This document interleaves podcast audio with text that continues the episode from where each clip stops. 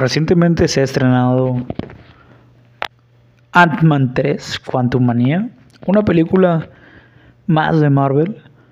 Y lo digo con este pesar porque es una película que se vuelve ya cansada por el hecho de que Ant-Man no es uno de los personajes más atractivos de Marvel, ni en los sueños. Este Ant-Man, claro. Este Ant-Man no lo es. El Ant-Man que debería ser, que es el de Hank Pink, que ni siquiera ha aparecido una vez. Bueno, usando y apareciendo con el verdadero traje y como el personaje principal. Ese es el interesante, pero bueno, ¿por qué es aburrida? ¿Por qué es tan terrible Quantum Mania 3? O Ant-Man 3 Quantum Mania. ¿Por qué? Porque es una película repetitiva, el mismo cliché de Marvel. Historia X, chistes malos, villano hecho pedazos y resolución ridícula. Bienvenidos a los tertulias, amigos. Marvel se está yendo al carajo, yo lo sé, tú lo sabes. Todos lo sabemos. Se está yendo al carajo. Pero está guardándose fichas grandes, está guardándose cartas muy importantes y todavía le queda le quedan muchas vidas como ciertos gatos. Gatos que ya ni siquiera aparecen porque también han sido nerfeados.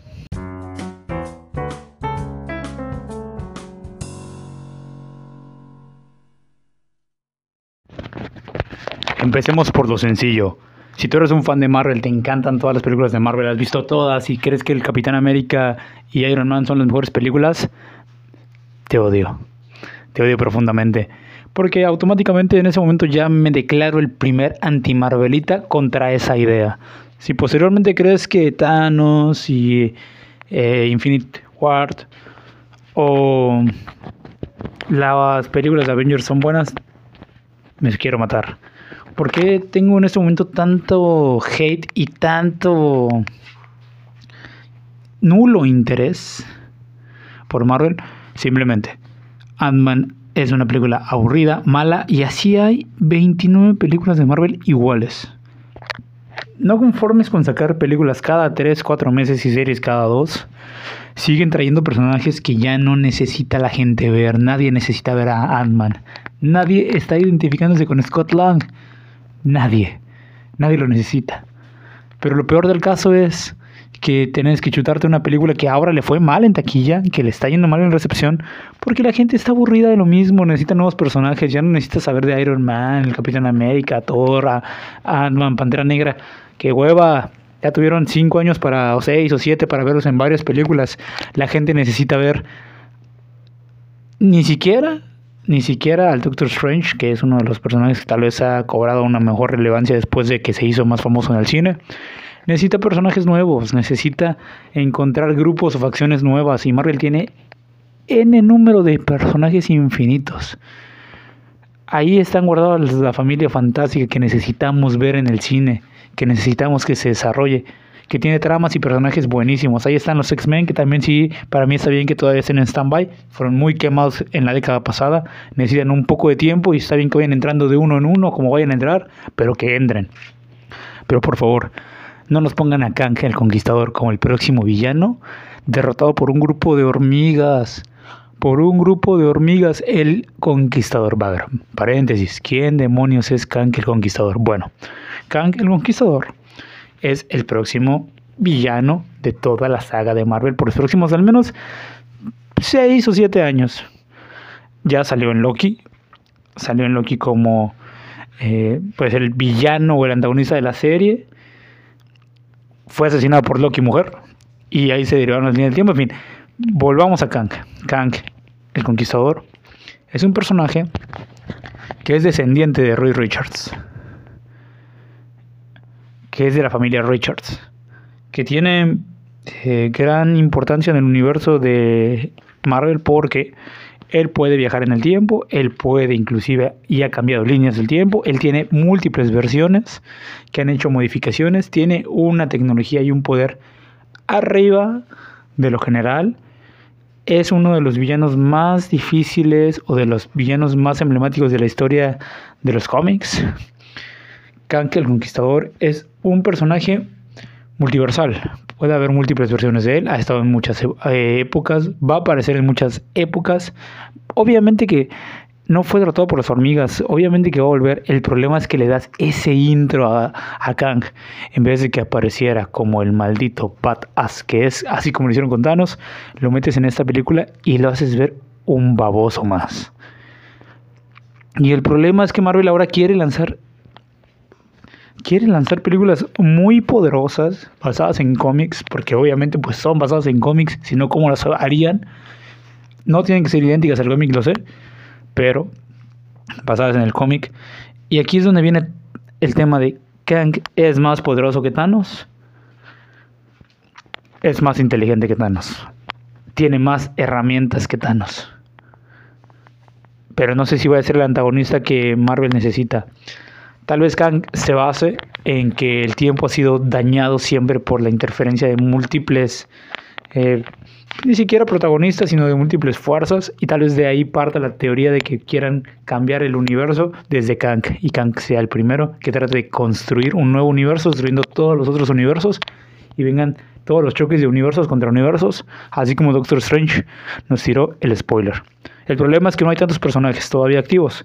El problema es que eh, no hay todavía los protagonistas principales de esa saga en el escenario todavía siguen llorando la pérdida de, Iron Man, del Capitán América, de Black Panther, que no entiendo por qué deberían de perderse si son protagonistas, simplemente deberían tener menor aparición, pero no deberían estar nerfeados. Y aquí es donde viene la disyuntiva. ¿Por qué Marvel está perdiendo el interés y por qué solamente Kang con una gran película y una construcción menor a la que hicieron con Thanos puede salvarlos por lo siguiente? El cine necesita tramas constructivas personajes identificables, personajes a los que te puedas apegar como un consumidor. Y necesitas villanos, villanos fuertes, creíbles, que queden en tu mente. Marvel construyó en Thanos ese villano después de N mil películas. Ese Thanos de Infinity War es un gran Thanos, es un gran antagonista, siempre va a ser recordado ese personaje y ahora tienen que hacer esto con Kang.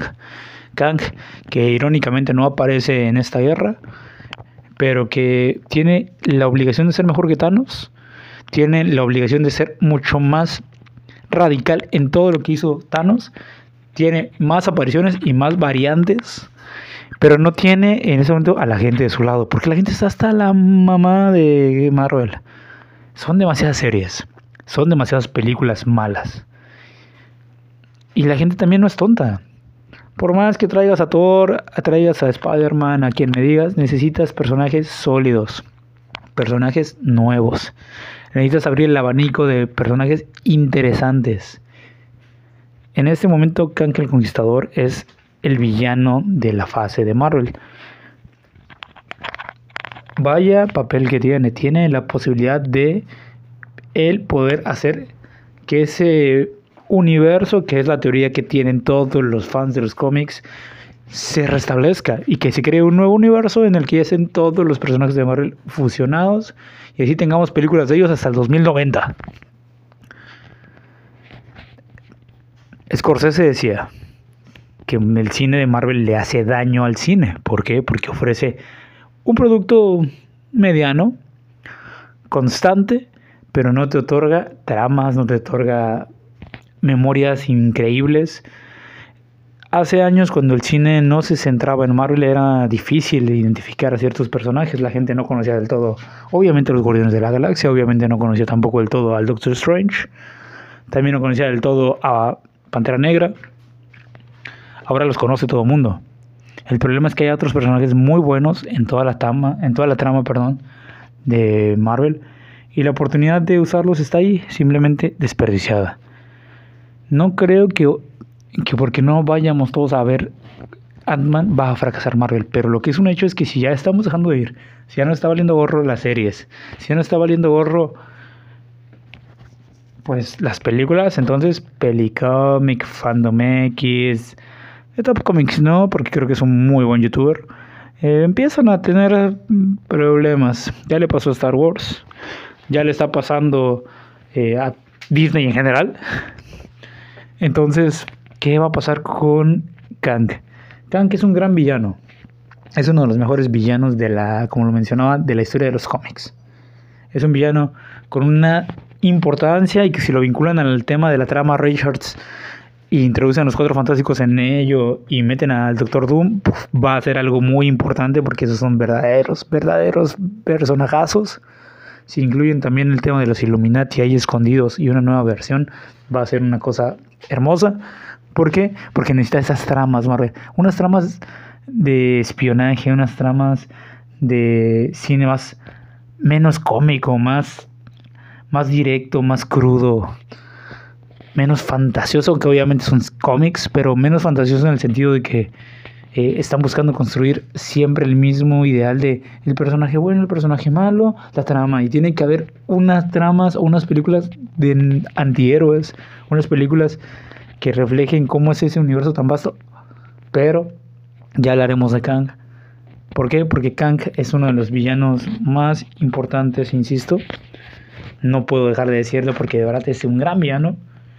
Y veremos si, si tienen la trama de Rabona, si tienen también la trama, Rabona que es una, su interés amoroso, si tienen la trama de la destrucción del multiverso o la construcción del multiverso o eh, la trama del pasado y de ver sus versiones variantes antiguas, si tienen también la trama eh, posterior a Secret Wars, que eso podría ser algo muy llamativo, eso sí me llama mucho la atención de Marvel, si hacen un Secret Wars digno, digno, no un Civil War asqueroso, ni un Infinity War mínimo, sino un Secret Wars digno, entonces ahí Marvel tiene una opción. Va a recuperar a toda la gente que ya no está yendo, todo el mundo vamos a, alabar que aparezcan muchos más personajes, va a tener la oportunidad de hacer todo lo que quiera creativamente. Y si lo hace mal, al diablo, nos vamos todos con DC que apenas van haciendo y que tiene o va a tener para ese momento como unos 3 o 4 años de vida. Bye.